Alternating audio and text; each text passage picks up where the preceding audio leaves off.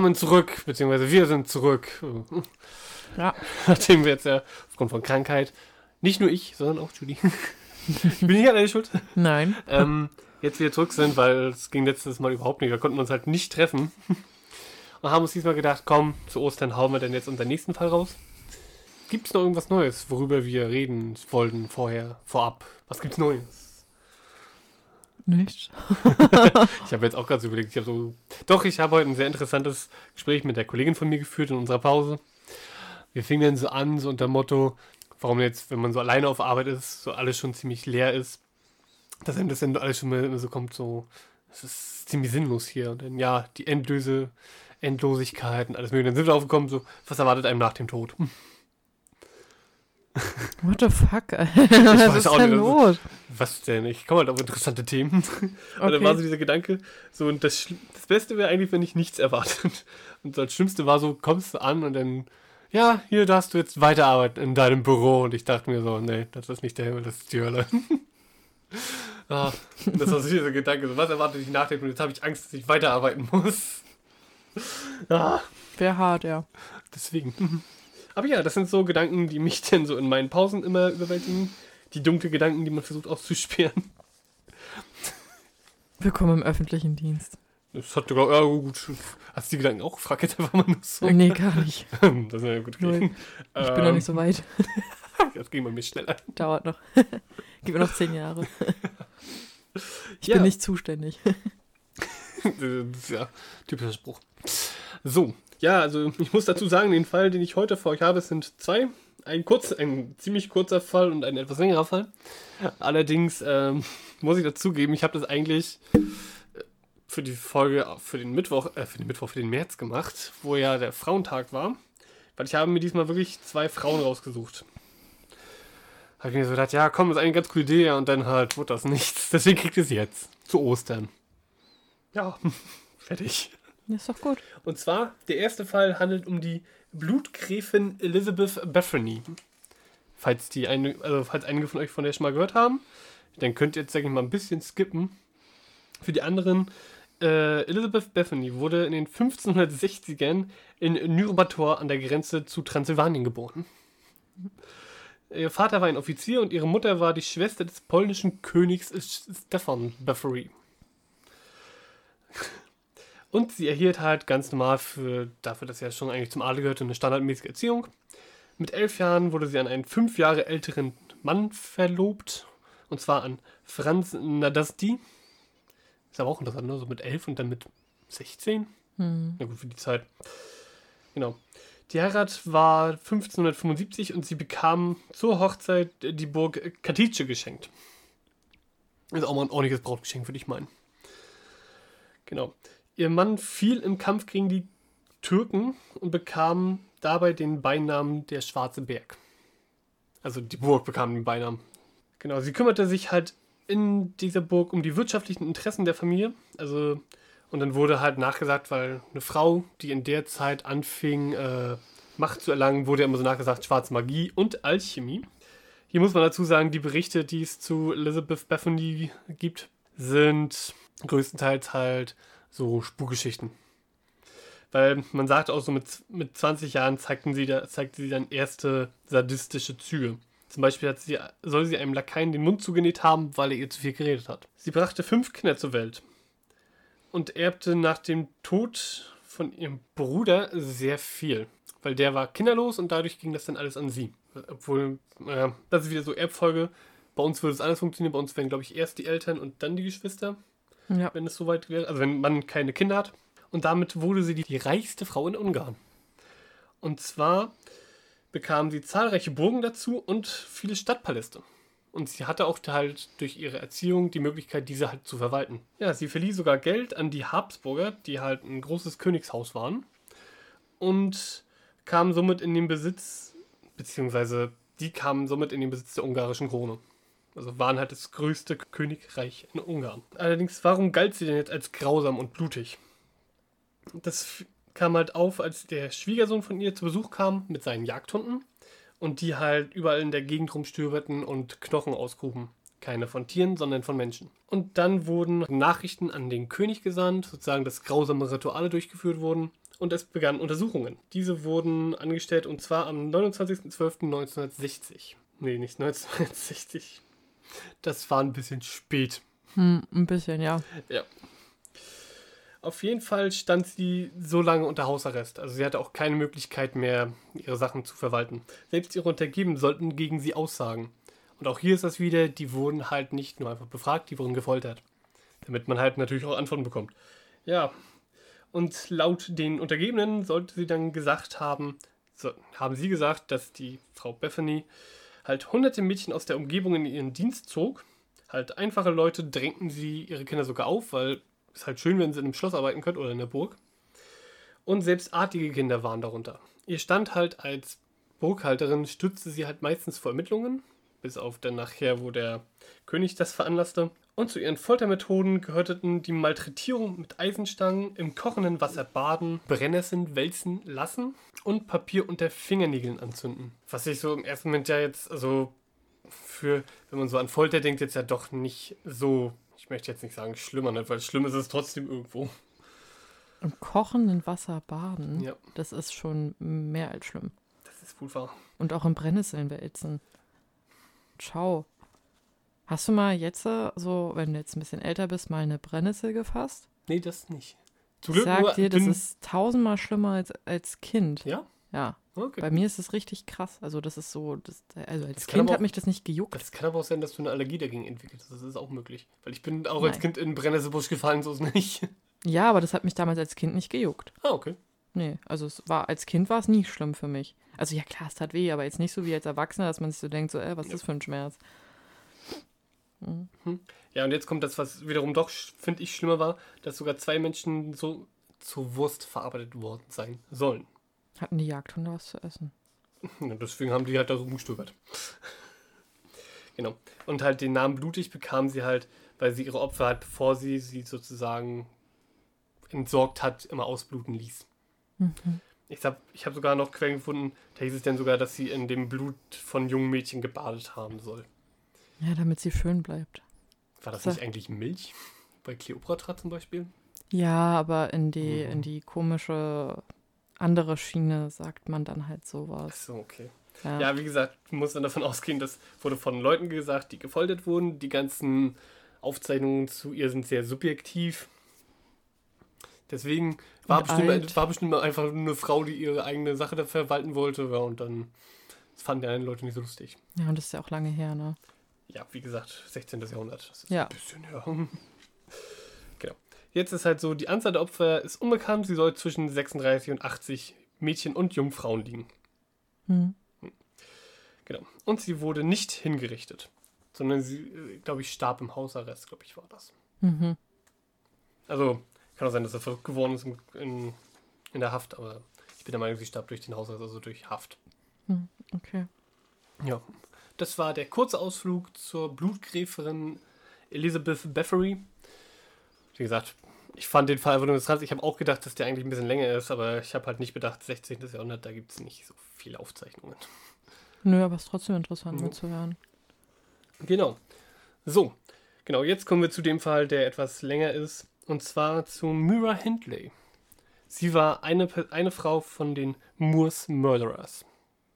Wir befinden uns wieder mal in Großbritannien. Mhm. Ich habe versucht, halt nicht das, nichts aus einem anderen Land zu nehmen, wie die USA oder so. Auch da ist es, finde ich, ziemlich schwer, weibliche Serienmörder zu finden. Ist allgemein sehr schwer. Ich wollte gerade sagen, ist ja, ja. Also es gibt, es gibt einzelne krasse Fälle, die Frauen halt ver veranlasst haben, aber Serienmörder gibt es wirklich sehr wenige. Mhm. Ich muss immer an diesen einen Fall aus Italien denken, mit dieser Studentin. Ich überlege gerade, wie sie heißt. Auf jeden Fall, Mira Hindley war das erste Kind von Nellie und Bob Hindley. Sie wurde geboren am 23.07.1942 und zwar in einem Vorort von Manchester. Wir befinden uns also in England.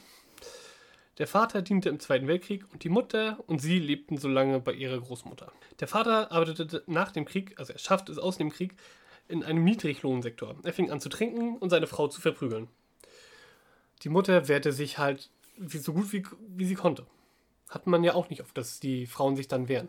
Nee, ganz selten. Allerdings hatte die Mira dann später auch eine Schwester bekommen, und zwar die Maureen. Sie zogen dann halt später wieder zur Großmutter zurück, also vom Vater weg. Beziehungsweise, ich glaube, nur Mira und ihre Schwester. Und zwar im Alter von vier Jahren. Und, zwar, und das Lustige ist, sie lernte kämpfen von ihrem Vater. Sie setzte sich gegen Gleichaltrige durch und bekam dadurch Aufmerksamkeit und Lob von ihrem Vater. Also anscheinend hat er seine Kinder nicht geschlagen. Das ist ja auch schon mal schön irgendwo. Sie nutzte ihren Ruf als Straßenkämpferin, um ihre kleine Schwester zu beschützen. Ist halt auch nicht oft, dass man hat, die so dieses Kinder, die aus zerrütteten Familien kommen, wo sie dann nicht anfangen, vielleicht auch, obwohl meistens hat man doch doch, dass das, der Zusammenhalt zwischen Geschwistern dann größer ist, ne? Nee. Also es kommt immer drauf an. Wir hatten ja schon Fälle, da ist es dann halt eher so, dass man, also dass die dann halt sogar versuchen, die Geschwister umzubringen. Hm.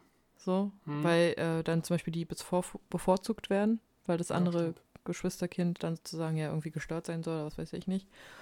Und ja, klar, also es kommt immer drauf an, aber dadurch, durch die Erziehungsweise von dem Vater, hätte ich auch eher gedacht, dass sie ihre Schwester nicht beschützt, sondern eher im Gegenteil angreift, Mhm. weil er ja sozusagen die Gewalt belohnt hat. Ja. Und deswegen,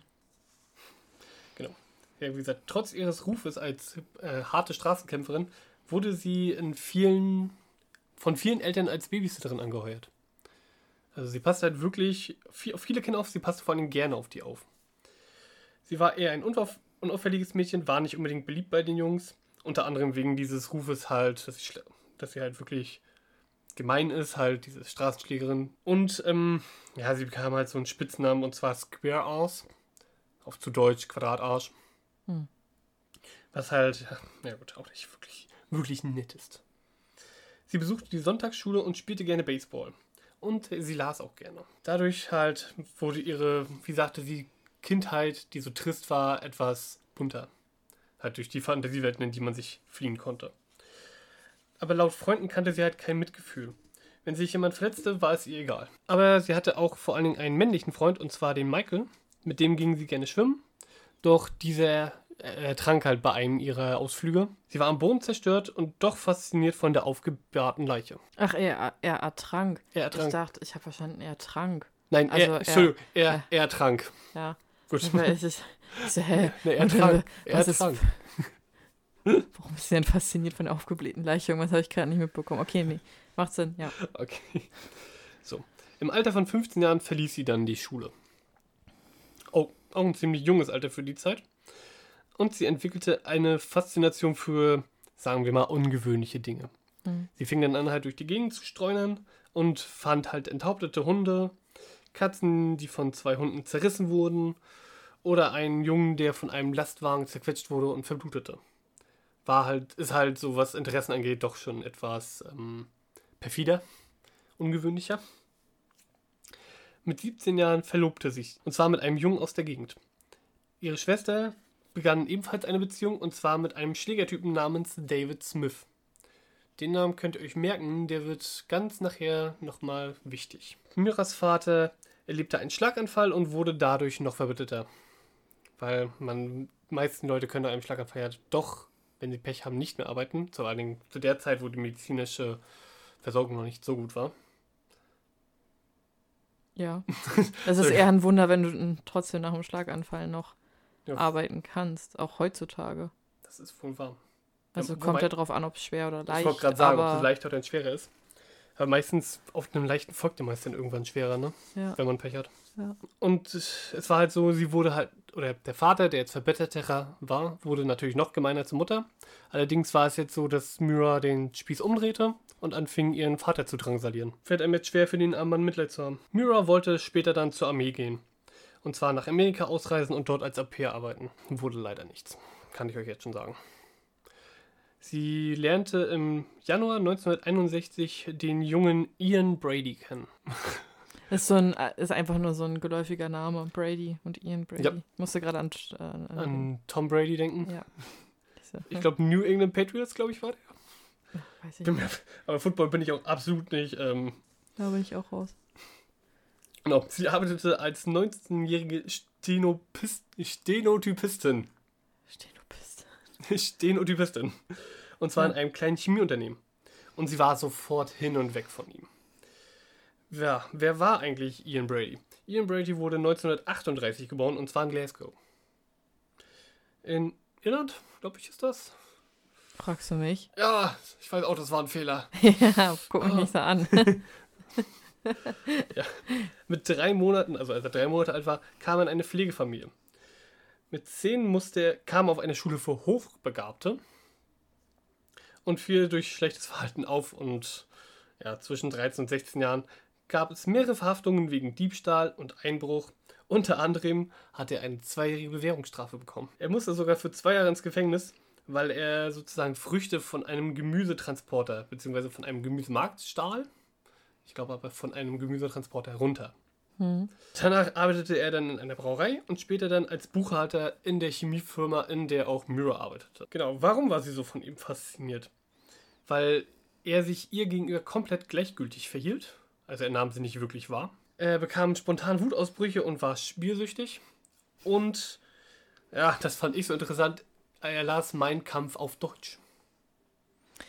Also, jetzt unabhängig von dem Mein Kampf in Deutsch, Vom letzten Punkt, ja. finde ich das lustig, dass sie halt eben auf so einen Typ Mann steht, aber ja, passt schon. Ja, sie hat ja allgemein einen sehr, ähm, also allgemein so einen merkwürdigen Geschmack. Hm. Aber ich gehe mal auch davon, dass es so dieses Bad Boy-Schema, hätte ich jetzt fast gesagt. Ignoriere sie einfach. Ja, aber Wutausbrüche und spielsüchtig sein? Das würde ich dann wieder gesagt mit den komischen Interessen, die sie hatte, Ja, zusammenfügen. Vielleicht endet es auch in ihren Vater, keine Ahnung. Ich glaube zwar nicht, dass die dann so danach sucht, aber naja. Ist aber meistens so. Dass man sich Partner sucht, die den Eltern ähneln. Das ist wohl wahr. Das ist wahr. Gut, auf jeden Fall äh, fing, fing er dann nachher doch an, sich für sie zu interessieren. Und gab ihr halt auch so Sachen, die sie lesen sollte. Und sie tat das auch so komplett ohne Widerworte. Zum anderen musste sie halt auch Mein Kampf lesen. In Deutsch. Das kann ich dir nicht sagen. Wahrscheinlich auf Englisch, oder? Wurde das wirklich übersetzt, dieses Buch? Ich weiß, ich glaube, in Amerika ist das immer noch sogar Lektüre. Ich weiß nicht, ob es in Schullektüre, also garantiert keine Schullektüre, aber ich bin der Meinung, das ist immer noch, es wurde übersetzt. Ja. Ich würde es aus Interessen, aus, also aus Interesse auch lesen. Okay. Einfach nur um den Inhalt dessen zu wissen. Also wir, mir, also in unserer glaub- Schule wurde uns nie der Inhalt Ich wollte gerade sagen, ich mitgeteilt. glaube, wir hatten damals im Politikunterricht, beziehungsweise Geschichtsunterricht, glaube ich, mal einen Auszug gehabt. Ja, oder, im, ich- oder im Deutschunterricht sozusagen für Analyse von politischen Reden. Ich glaube, ähm, Ja. Auszüge hatten wir. Ja, aber das ist ja schon mal weiter als bei uns. Also bei uns wurde das gar nicht. Es war halt einfach nur so, ja, Hitler hat ein Buch geschrieben, mein Kampf. Ist richtig. Und äh, das ist halt verboten, das darf man halt nicht lesen, blablabla. Und dann dachte ich mir halt auch so, ja, aber man kann ja trotzdem mal so ein bisschen wenigstens sagen, um was es geht. Mhm. Weil es ist ja klar, das ist ja ne, äh, psychologisch ja auch bewiesen, wenn man sagt, ja, du darfst es nicht, dann machst du es erst recht. Ist richtig. So, gehe aber aus Interesse interessiert mich ja der Inhalt des Buches trotzdem. Hat ja nichts damit zu heißen, dass ich das Ja. irgendwie gut heiße oder sonstiges, aber das halt, ja, weiß Also ich, ich, kann nicht. denn, ich kann verstehen, so dieses klar, dass man halt trotzdem mal wissen möchte, was drin steht. Aber ich kann dir auch sagen, es wird garantiert ähm, ins Englische übersetzt worden sein. Ja, Gott, ich hab's halt wieder mit meinen Zeiten. Weil Neonazi-Szenen sind in Großbritannien und in Amerika ja wirklich ziemlich groß. ja, ja. Vor allem, weil halt da ja auch das alles erlaubt ist, so ist ja nicht. Hm. Also Genau. das musste sie auf jeden Fall lesen. Sie musste es lesen, genau. Oder zum Beispiel auch Bücher von Marquis de Sade. Mhm. Genau. Das ist ein französischer Adliger gewesen, der jahrzehntelang im Knast gesessen hat. Genau. Man darf jetzt allerdings Sade nicht mit Jean-Paul Sartre verwechseln. Also, wie gesagt, Sartre, der Vater eigentlich des oder Existenzialismus geredet hat. Genau. Wie gesagt, weil es Jean-Paul Sartre, jeder Mensch kann sich selbst und sein Leben so gestalten, wie es für ihn Sinn ergibt. Ganz grandioser Mann. Und ja, der andere, der Sade, schrieb halt vor allen Dingen gewaltpornografische Romane, galt als Sitten- und Jugendverderber. Allerdings, äh, Fans von ihm sehen ihn auch als Vorkämpfer für die Befreiung der Frau. Da wäre es jetzt vielleicht wieder wichtiger zu wissen, was er für Sachen geschrieben hat, weil kann natürlich auch sein, dass er gerade, sag ich mal, die Frau in seinen Büchern in den Vordergrund stellt. Vielleicht auch, dass die sich halt durchsetzt, sozusagen. Bei Gewaltpornos? Du, das sind Fans von dem, keine Ahnung. Also ich meine, das, äh, also es passt ja, ne? Also wenn du dann halt eben jemand, also ich meine, von der Thematik her finde ich Ja doch, dass die Frau dann Passt. anfängt zu dominieren. Ja, aber also anfängt. nein, ich meinte mit der Thematik passt es schon, wenn du halt, wenn Ach so. halt jemand jetzt zu der Zeit damals halt meinen Kampf gelesen hat, dass derjenige halt dann auch jemanden liest, der halt eben ja irgendwelche Gewaltfantasien auslebt im sexuellen Sinne und diese niederschreibt, okay, aber dass so jemand ähm, also Gewalt und Pornografie ist nicht für mich, kann ich nicht in Einklang bringen mit äh, Befreiung der Frau. Ach so, meinst du das? Ach so, Also ja. das ist halt so, das sind halt Wie so gesagt, das sind halt die Fans von dem. Der hat, also größtenteils schrieb er halt solche Bücher. Ich habe mir jetzt keine Bücher von dem durchgelesen, weil ich mir jetzt auch so dachte, äh, ich habe gelesen, äh, saß jahrzehntelang im Knast und hat da Bücher geschrieben. Ich weiß nicht, so Bücher von solchen Leuten. Vielleicht sind es aber auch große Dichter und Denker. Da, also Gedichte vielleicht, aber ich würde jetzt keine philosophischen Weisheiten von denen annehmen. Ja, wieso hat er genug Zeit? Das Auch zum richtig Lesen. Sehr- Auch zum Lesen. Aber egal. Auf jeden Fall. Schweifen Ähm, ab, das ist richtig. Also ich finde den Gedanken Mann. allerdings sehr schön, ja doch. Dass du jetzt wirklich so positiv sagen gehst, dass jemand, der im Knast ist, anfängt, sich den großen literarischen Werken zu stellen. na, so wie extrem viele halt eben gläubig werden und auf einmal meinen, okay, ähm, und sich ja auch wandeln können, ne? Also es ist ja jetzt nicht, Gut, man, ich möchte man kann das, ja auch noch ans Gute ich, glauben, ich ne? wollte gerade sagen, ich möchte das Gespräch werden, weil sonst fange ich an, ne, jetzt auszukäsen, das möchte ich nicht. Ähm, Wir können einfach festhalten, du denkst ans Negative und ich denke noch ans Positive. gut, finde ich okay. Gut. So, aber okay, die beiden hatten zum ersten Mal richtigen Kontakt auf einer Weihnachtsfeier. Uh, da geht's immer ab. Genau, weil es, sie fingen an miteinander zu tanzen. Oh, oh. Das war für damals, glaube ich, auch schon so, oh oh, die sind nicht verheiratet, die tanzen zusammen. Touchy, touchy. So, aber es geht grandios weiter, denn ihr erstes Date war ein Kinoabend. Oh. Sie schauten sich ein, ja, kannst du gleich vergessen. Und zwar den Film durfte Brady aussuchen. Und er suchte sich aus die Nürnberger Prozesse. So viel dazu. Aber komm, das turnte sie bestimmt an. Ey, Ich möchte da jetzt nicht genau drauf eingehen. Also vielleicht schon, vielleicht, wie gesagt, stand er anscheinend auf ihn. Und Filmabend ist bestimmt immer schön. wenn du dir einen Jungen gerne angucken willst, der da, weiß nicht, vom LKW zerquetscht wirst Ja, Wird gut, okay. und äh, zerfetzte Vor Katzen wenn du auch schon oder... meinen Kampf gelesen hast, dann kannst du dir auch die Nürnberger Prozesse angucken. ja, Auf jeden Fall, sie musste halt alle, er gab ja auch wirklich eine Leseliste, also runter Mein Kampf, äh, Sade und sie verschlang die Bücher. Sie las sie alle. Hm. Als Brady ihr sagte, es gibt keinen Gott, trat sie aus der Kirche aus. Also sie war ihm komplett hörig. mhm. Sie hatte auch einen Tagebucheintrag, wo sie sagte, er ist grausam und egoistisch. Ich liebe ihn. sagt viel über sie aus, ja. Genau. Er war auch ihr erster Liebhaber und schlug und biss sie. Sie glaubte ihm alles. Sie posierte für ihn für Bilder. Laut ihm war das höchste Vergnügen Vergewaltigung und anschließender Mord. Sie war bereit, für ihn, für ihn alles zu tun. Dass du auch als Mann dann so eine Frau findest, ne? Also, dass du dann auch jemanden findest, der so... Die sind aber auch meistens, also wie gesagt, wir haben auch ge gelernt, er ist charismatisch. Ich gehe mal davon aus, der war auch äh, hochbegabt. Ich gehe mal davon aus, der war auch sehr charismatisch. Das glaube ich nicht. Meinst du nicht? Nee, ich glaube einfach, dass sie, ähm, also was man halt, ich weiß ja nicht, auf was, auf was es hinausgeht, aber ich denke mal, es wird vielleicht auch so ein Mörderpaar sein. Und wenn du so ein Mörderpaar hast, dann hast du immer diese Co-Abhängigkeit. Also der, an, der eine, der vom Mhm. anderen komplett abhängig ist, aus welchen Gründen auch immer. Und ich finde es halt nur so, also so von, von der Beschreibung her, ist jetzt egal, ob er hochbegabt ist oder nicht, ne? Hochbegabte können auch genau deswegen, weil sie hochbegabt sind, ja auch übelst große soziale Probleme haben. Ja. Und ähm, aber dass so ein Mensch, das finde ich halt immer so krass, der halt sowas alles gut findet oder an sowas glaubt, halt eine Frau findet oder einen Partner findet, der so unterwürfig ist, finde ich immer krass. Also diese Unterwürfigkeit in Beziehungen, das ist äh, für mich, Da kann man jetzt aber auch wieder so ein Thema anreißen, so unter dem Motto, warum finden Rechte so viel Zuspruch, ne? Weil die suchen sich gerade Leute, die alleine sind. Und die geben denen das Gemeinschaftsgefühl und danach sucht man ja. Das ist das Problem. Ich denke mal, Myra hatte bestimmt auch er meint jetzt Rechtsextreme, ne? Weil rechts angehaucht ist ja eher fast alles, aber Freunde. rechtsextrem. Nein, ich, genau, rechts, rechtsextrem. direkt rechtsextreme Gruppen, ja. Okay. Wie gesagt, die suchen sich direkt Leute, die alleine sind. Das Okay. ist nämlich das Problem, dass wenn man Leute fängt, anfängt auszugrenzen, diese Gruppen halt dann kommen und sagen, ja, wir nehmen dich auf, hier ist der und der, der ist nicht so gut wie du und du bist besser als er. Genauso wie andersrum, dass bei, also auch bei Linksextremen ja das zum Beispiel dann auch der Fall ist. Es funkt, funktioniert in beide Immer, genau, also Deswegen diese würde- Außenseitergruppen. Ah Ja, aber ich, genau das ist es ja halt eben, diese Außenseitergruppen und dann findest du aber halt jemand, der dir so unterwürfig ist. Ich meine, das ist ja jetzt hier nicht, geht jetzt nicht um die Gesinnung von ihm, also ob jetzt links, rechts, Nö, nö. Mitte, geradeaus, wie gesagt, sondern einfach nur, dass sie, also dass, dass er so jemanden findet, der ich ihm alles Mal, glaubt. ich gehe mal davon aus, das ist einfacher, als man denkt. Wenn du dich vielleicht so ein bisschen mit Leuten unterhältst, merkst du vielleicht schnell, so unter dem Motto, sind die doch etwas leichter. Ach, naja, gut. Ja, diese Unterwürfigkeit. Ich Mhm. verstehe diese Unterwürfigkeit einfach nicht.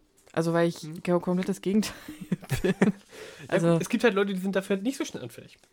Wie gesagt, das ist auch so dieses, ähm, vielleicht Leute, die sich jetzt diesen Podcast anhören und wirklich halt so Zeiten kennen, wo sie sa sagen würden, ähm, es gibt Zeiten, da war ich alleine, ich hatte nicht viele Freunde oder dass man sich so komplett von Leuten halt äh, ausgegrenzt fühlte.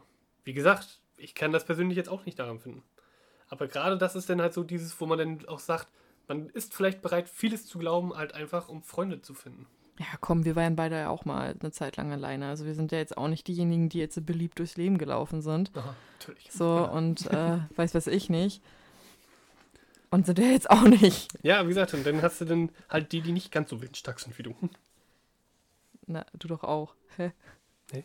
Oder hast du dich irgendwelchen komischen Gruppen Nö. angeschlossen? Müssen wir über irgendwas reden?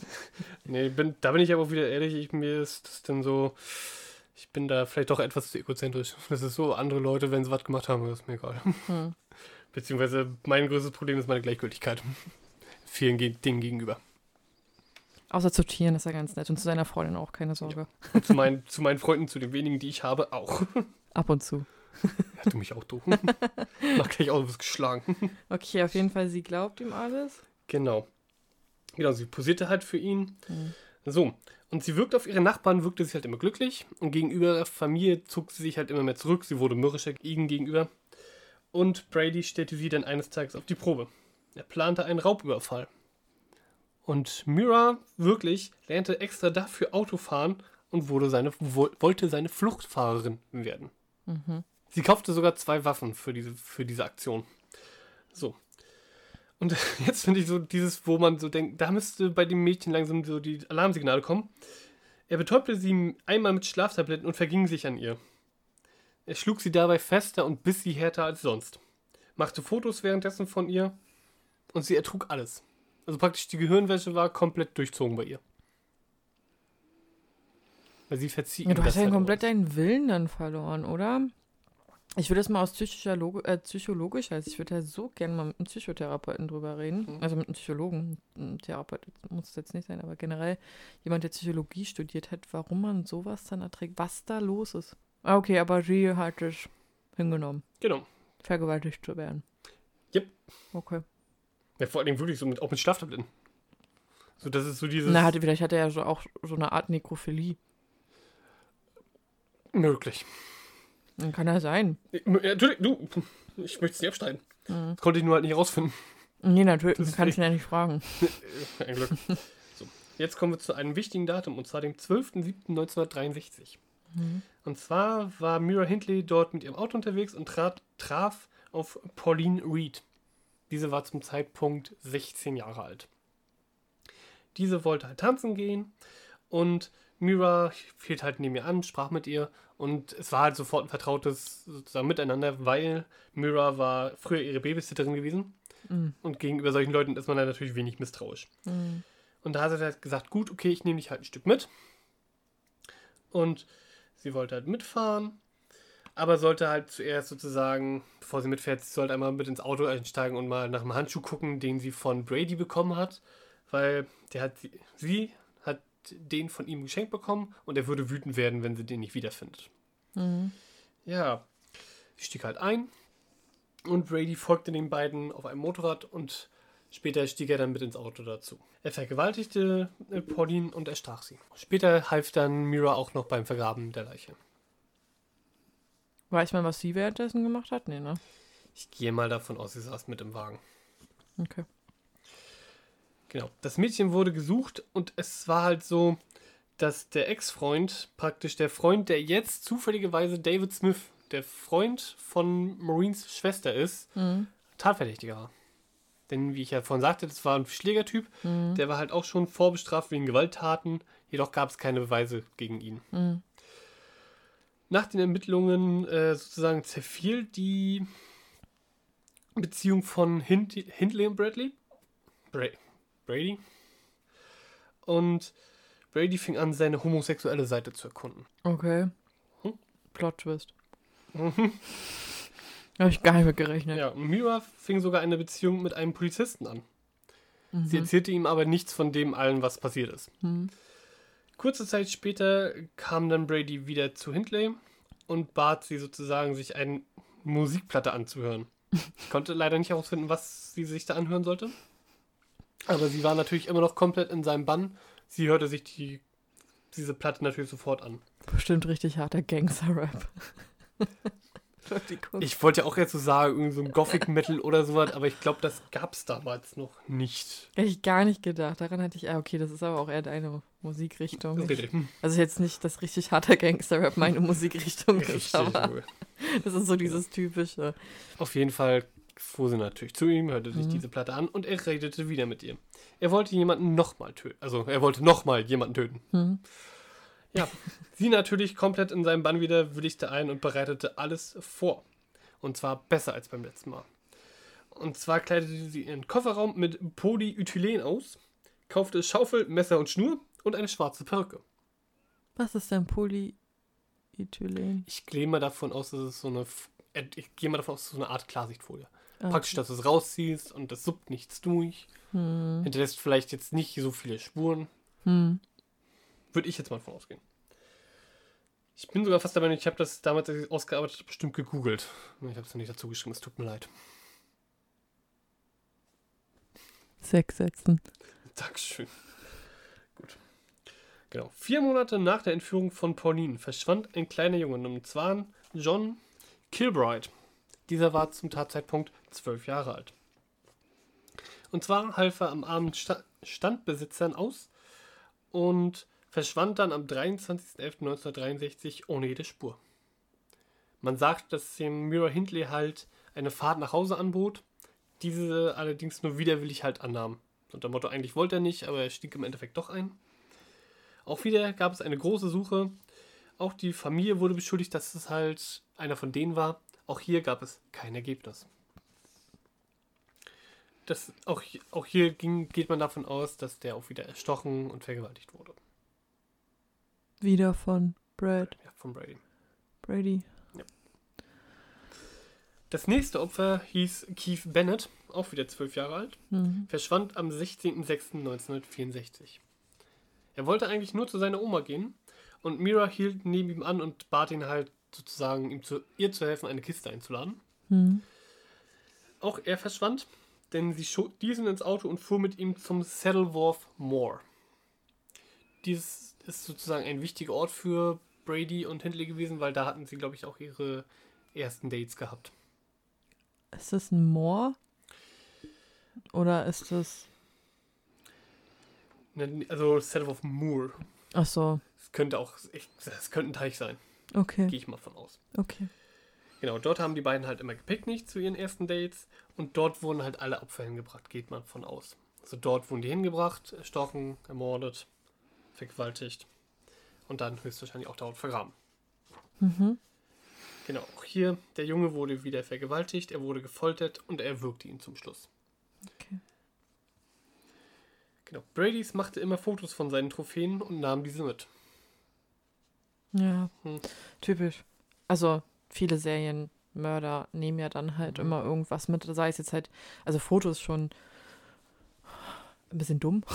Ja. Also aus, aus, aus Mörderperspektive her dumm. Manche nehmen sich ja dann halt eben irgendwie, ja, irgendein Andenken halt mit von dem Opfer. Also ob es jetzt irgendein kleines Teil vom Kleidungsstück sei oder irgendein Ja, Schmuck. Auch das mit den Fotos machen ist halt immer schon, ne? Ja, klar, das ist halt auch typisch, aber es ist, ist Mhm. finde ich immer so als dumm. Aber, ist es auch. ja. Das ist halt richtig, Bewei richtig gute Beweise eigentlich. ja. Das vorletzte Opfer war Leslie Downey. Der, dieses Opfer war zum Opf war Tatzeitpunkt 10 Jahre alt. Mhm. Auch hier wieder entführt, gefoltert, war aber wieder ein Mädchen. Mhm. Und hier war es sogar so, dass Brady die Taten aufnahm, die er beging. Und sie halt versuchte halt alles um zu überleben und fing halt an, die beiden währenddessen immer Mama und Papa zu nennen. Sozusagen, um halt vielleicht Mitgefühl zu bekommen. Halt Klug. an sich ist es eine sehr gute Idee, Richtig klug. nur ähm, da wir wissen, dass Mira Hindley so gut wie gar kein Mitgefühl hat, wollte sie zum Beispiel einfach nur, dass sie schwieg. Hm. Kann natürlich auch sein, dass es vielleicht doch anfing, Mitgefühl zu entwickeln und deswegen vielleicht wollte, dass sie halt nichts mehr sagt, Hm. weil sie es halt auch nicht ertragen konnte. Allerdings, jetzt gibt es hier verschiedene Angaben. Und zwar ist halt später wurde gesagt, dass sozusagen entweder Brady sie erwürgt hatte oder Hindley sie mit einer Schnur erwürgte. Hm. Ich denke mal, da ist dann nachher, wo sie sich beide gegenseitig beschuldigt haben. Hm. Ja, das Problem halt an den Ermittlungen war, die ganzen Opfer standen halt nicht in Verbindung miteinander und sie waren alle unterschiedlichen Geschlechts und Alter. Was die ganze Sache natürlich sozusagen, um eine Serie zu bilden, ziemlich erschwert. Vor allen Dingen auch nicht typisch, dass man halt nach Männern und Frauen sucht. Beziehungsweise Jungen und Mädchen. Das Problem ist ja halt auch, dass man keine Leichen hat. Das auch. Und dadurch ja, also auch selbst dann, er wechselt ja auch den Modus operandi. Mhm, mhm. Also auch das macht es halt schwer. Es macht es immer schwer, wenn es Zufallsopfer sind. In dem Moment ist es halt für die Polizei, also damals halt auch ein Ding der Unmöglichkeit gewesen. Ist vollkommen richtig. Fast ja gar nicht die technische über, also die technischen Möglichkeiten, so wie heute, dass man jetzt eben sagen kann, okay, das und das Handy war zu dem und dem Zeit, Tatzeitpunkt in dem Funkmast eingeloggt oder was weiß ich nicht. Ja, ähm, heutzutage oder- musst du nur den Hand- Handy dabei haben und man findet Ja, oder halt Leuten. DNA und so, das ging, also DNA, Fingerabdrücke, blablabla. Also vor allem DNA hat ja viel länger gedauert. Also bis jetzt kann man halt wirklich sagen, die beiden sind sehr gut, sehr professionell sogar vorgegangen. Nun kommen wir zum Oktober 1965. Hm. Sozusagen wirklich der Wendepunkt. Und zwar lud Myra ihren Schwager, also jetzigen dann Schwager, David Smith ein. Und zwar zu sich und Brantley. Sie wollten halt ein paar Weinflaschen trinken und sozusagen, ja, sich mal mit ihm unterhalten. Er ging halt zu ihnen, sie tranken die Gläser und man hörte auf, oder David hörte auf einmal Schreie aus dem Nebenzimmer. Ja, Hindley ging halt hin und kurze Zeit später rief sie ihn dann nach, sozusagen, ob sie ihm nicht mal helfen könnte. Er kam ins Wohnzimmer, wo Brady einen Jungen namens Edward Evans, 17 Jahre alt, festhielt. Er warf diesen zu Boden und erschlug ihn mit einer Axt. Was das so für den Schwager dann so gerade für so ein Bild war. Genau. Im Anschluss machte Hindley, sagte sie, sie wollte einen, wolle einen Tee machen und scherzte darüber, beziehungsweise über, den, über die Tat mit Brady. Hm. David stand immer noch im Wohnzimmer. Hm. David war von der ganzen Tat komplett verstört, hörte, wie die beiden über die Taten sprachen und auch über die anderen Leichen. Und David war halt, er, er durfte gehen und er ging erst nach Hause zu seiner Frau, also zu Maureen, und dann zur Polizei. Hätte ich genauso gemacht. Ich verstehe aber nicht, warum sie ihn gehen ließen. Also ja, weil die das gar nicht gecheckt. Ich glaube, die haben ihn auch anders eingeschätzt. Ich war auch so der Meinung, dass sie halt gedacht haben, dass der vielleicht sogar noch, dass dem das gefallen würde, der würde mitmachen wollen. Das Genau. ist meine Theorie. Ja, genau, denke ich nämlich auch. Mhm. Genau. Oder komplett irre geworden. Ich weiß es nicht. Auch gut möglich, natürlich. So, er musste bei der Polizei die Geschichte immer und immer wiederholen.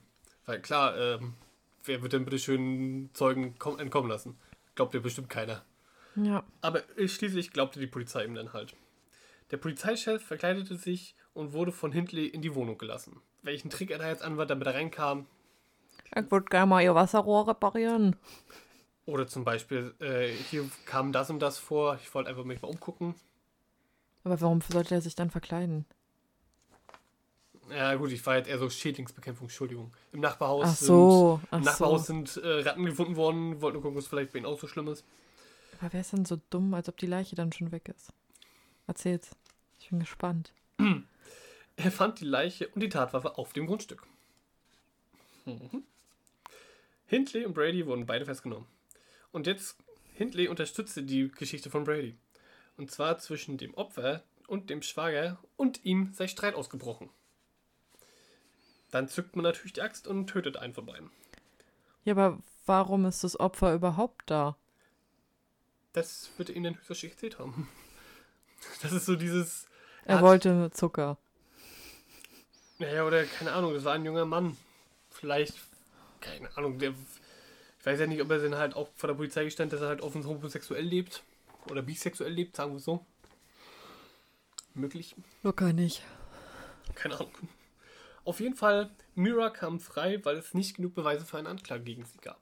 Man hatte ja halt eigentlich nur die Aussage von dem Schwager durch Hörensagen. Ja, und da hat ja dann auch sozusagen dann eben Brady den Jungen umgebracht. Ja. Und sie hat halt nur nichts gemacht. Also klar, würde trotzdem reichen. Ähm, hier in Deutschland, aber Ich wollte gerade sagen, ich überlege gerade, ob das für eine Haft reichen würde. Anst oder unterlassene Hilfeleistung? ja. Ja. Ja, das ist unterlassene Hilfe. Also Das weiß ist ich richtig, nicht. aber ist das eine Naja, ist eine Verdunklungsgefahr vielleicht. Genau, Also, genau dazu kommen wir jetzt nämlich. Mira hatte nämlich vor, Beweise zu vernichten. Fotos und Tonbänder. das heißt übrigens Verdunklungsgefahr. Genau. Entschuldigung. Hast du jetzt nebenbei gut erklärt, ja. Nee, das hast du ja gesagt. Ist doch egal. Okay. Das ist erklärt. genau. Sie fuhr dann später an den Bahnhof in Manchester und gab bei der Gepäckaufbewahrung auch noch einen Koffer ab. Halt mit Beweisen da drin. Ach so. Mhm. Okay. Ja. Sie kamen halt auf den Verdacht unter dem Motto, ja, der Schwager hat doch erzählt, Brady hat mit mehreren Morden geprahlt. Und so fing man dann halt an, auch sozusagen mit Durchsuchungen. Unter anderem Miras Auto. Und davon, dort fand man ein Notizbuch über die geplanten Morde. Also, wer auch immer von den beiden hat nicht nur Tatfotos und Beweise gehabt, sondern auch noch Notizen darüber gemacht. Warum auch immer man sich über so was der Notizen macht. Ja, das ist, glaube ich, auch einfach, damit du, also er wird ja auch, also gemordet haben aus Lust. Ne? Also das ist, ist jetzt bestimmt, also was anderes sehe ich da nicht, sondern eben halt aus Lust und ähm, vielleicht ergötzt er sich eben daran um die Tat, also dass er die Tat immer und immer wieder erleben kann, weil sonst würde man halt keine Fotos machen. Ja. Und mit dem Notizbuch kann ich mir halt nur erklären, dass man eben, dass dadurch die Lust steigt. Ne? Wenn man das nochmal sozusagen verschriftlicht, was man Mhm. halt jetzt plant, dass man sich dann dementsprechend noch mehr auf die Tat selbst freut. Ich wäre zum Beispiel davon ausgegangen, um effizienter zu werden. So notieren, was ist wie passiert, was ist schief gelaufen, was ist nicht so gut gelaufen. Dass Dann rechnest du denen eine hohe Intelligenz Ja. zu, die ich denen Das nicht ist- so rechne. Das ist also, ich weiß nicht wieso, aber ich rechne beiden halt eine hohe Intelligenz zu. Wie gesagt, was mich halt deswegen in diesem Fall so verstört hat, dass sie den Schwager einfach genießen. ja, Weil deswegen, alles andere sprach bis jetzt, finde ich, für doch, finde ich, sehr intelligente, intelligent gemachte Morde. Und dann passiert sowas. Ja, genau deswegen kann ich denen nicht zurechnen. Ja. Also deswegen schätze ich sie da nicht so ein. Weil sonst hätte es halt ewig so weitergehen können. Ist richtig. Wie gesagt, es wäre höchstwahrscheinlich auch nie rausgekommen. Ne. Auf jeden Fall fand man halt die Aufnahmen von Leslie Ann. Also das war die, die halt um wirklich um Gnade ge gebeten hat. Und jetzt war es halt so, es wurde Hindley dann nochmal vorgespielt, als sie dann nochmal festgenommen wurde. Und sie wollte halt nicht bestätigen, dass es sie ist. Also weder, dass es Leslie Ann ist, noch, dass sie selber es wohl war. Und das führte halt dazu, dass diese Aufnahmen den Eltern vorgespielt werden mussten. Also Mhm. die mussten sich nochmal diese Todesschreie ihrer Tochter anhören. Hm. Ja, durch die Notizen, die Brady und Hindley natürlich machten, fand man dann zwei weitere Leichen, und zwar die von Leslie und John. Hm. Die anderen beiden konnte man leider nicht finden. Genau. So, nun kommen wir dazu, dass die beiden angeklagt wurden wegen Mordes. Und zwar am Mord an Leslie und Edward Evans. Hm. Das ist halt wieder so, das sind die beiden Fälle, wo man halt am meisten Beweise zugefunden hat. Hm. Wo sich halt auch die Staatsanwaltschaft sicher sein kann, hier kriegen wir vielleicht eine Verurteilung raus. Ja. Genau. Für John, genau, für John Kilbride, den sie auch gefunden haben, reichten die Beweise halt nicht. Der Prozess begann am 19.04.1966. Die Verteidigung sagte halt, dass Mira von Brady zu den Taten gezwungen wurde. Und beide hatten denselben Verteidiger. Was ich wiederum mir so denke, dass da nicht jeder einen kriegt, so als notwendige Verteidigung. Ist generell, also dass das überhaupt geht, wundert mich. Ja, vor allem dann halt auch, dass man das auch als Rechtsanwalt dann macht, dass man das mal einen in die Pfanne haut, sozusagen. Ja, okay. Ähm, sei mal dahingestellt. Ja. mhm. Ja, ich verstehe nur nicht, warum man halt überhaupt denselben Anwalt ähm, hat. Also es- ich glaube, das ist ja auch hier nicht erlaubt. Da kriegt dann eigentlich in der Not, also in einem Fall der notwendigen Verteidigung kriegt jeder seinen eigenen Anwalt. Ein Pflichtverteidiger in dem Sinne. Richtig. Und eine Mordanklage ist ein Fall dafür. Ja. So, der Fall hatte auf jeden Fall ein großes und internationales Medieninteresse. Es gab ein 13-minütiges Band von Leslie Ann und dieses war das beste Beweismittel. Ich weiß jetzt allerdings nicht, ob auch in dem Prozess wir die 13 Minuten wirklich angehört werden mussten. Weil kann man sich ja vorstellen, weil ich denke mal, die Eltern hatten bestimmt auch Interesse an diesem Fall. Ja, aber die werden dann vielleicht auch einfach den Raum verlassen, also den Saal verlassen haben. Ist gut, ist natürlich gut möglich, ja. Es kann auch sein, dass die Öffentlichkeit vielleicht damals auch ausgeschlossen wurde. I don't know. Ja, ist auch wieder britisches Recht, das ist auch wieder anders. Ne? Das, das ja, ja, klar, ist anders als deutsches Recht. Genau. Und nicht mal einen Monat hat es gedauert. Am 6.5.1966 wurde das Urteil gesprochen. Und zwar, Hindley bekam zweimal lebenslänglich. Okay. Denn sie hatte das Glück, oder kurz vor ihrer Verhaftung, wurde die Todesstrafe abgeschafft. Ansonsten wäre sie hingerichtet worden. Ja, okay, aber sie kriegt ja trotzdem zweimal lebenslänglich. Ja. Das heißt, die summierten damals oder vielleicht heute auch immer noch. Genau. Brady bekam natürlich auch eine Haftstrafe. Ich gehe mal davon aus, auch lebenslänglich. Das habe ich jetzt leider nicht recherchiert, weil mir ging es jetzt hauptsächlich um Mira. Hm. Und jetzt ist es so 1987. Sie lebte weiter im Gefängnis. Da fing sie an, ihre Taten zu gestehen. Mhm. Sie konvertierte wieder zurück zur katholischen Kirche und half sogar anderen Häftlingen bei der Rehabilit Rehabilit oh, Rehabilitation. Danke. Sie versuchte aus, sich begnadigen zu lassen, wurde jedoch 1998 vom Berufungsgericht abgelehnt. Also endgültig, sie kam, sie kam nicht raus. Und sie verstarb am 16.11.2002 an einer Lungenentzündung. Okay. Interessanter Fall. Ja, das war's für den Fall. Ich finde auch in dem Sinne sehr, sehr interessant, weil wir halt wirklich dieses so extrem unterwürfige Verhalten haben. Auch ja. nach der Trennung, die sie hatten, sie war ja sofort wieder dabei. Ich will gerade, ob wir sowas schon mal hatten. Ja, wir hatten mal so einen, also wir hatten einen ähnlichen ähm, Fall auch mit einem Mörderpaar, hm? wo sie ja auch mitgeholfen hat. Ja, man ja meistens, dass die Frau aber, der Teil ist. Ja, aber nicht diese dermaßen krasse Unterwürfigkeit, die ich halt, wie gesagt, nicht, also weil das klang ja schon so bei ihr, als wäre sie komplett willenlos. Ja. Also als hätte sie gar keinen eigenen Willen mehr, sondern das geht halt nur noch um den mhm. Willen von Brady. Und gar ja, nicht vor allem, weil anderes. sie halt auch am Anfang halt so als doch eher stark Persönlichkeit rüberkam. So, sie war Schlägertyperin, Schläger, Schlägertypin. Sie beschützte ihre Schwester. Sie ging sogar nachher gegen ihren Vater vor. Wo man sich ja denkt, das ist ja doch vielleicht eine doch sehr windstarke Frau. Und dann halt so komplett. Ja, keine Ahnung. Verstehe ich nämlich auch nicht. Ja. Also es ist ein interessanter Fall. Danke. Sehr interessant. Genau. Also wir hoffen, dass diese, diese kleine Osterüberraschung, so wir sind wieder da, Fall, dass euch das gefallen hat. Und wir versuchen natürlich jetzt auch wieder regelmäßig weiterzumachen. Außer Leon wird wieder krank. Ja, okay, außer ich werde wieder krank, okay. Leon wird sonst nie krank. Ja, das ist wahr. In diesem Sinne, Leute, macht schön.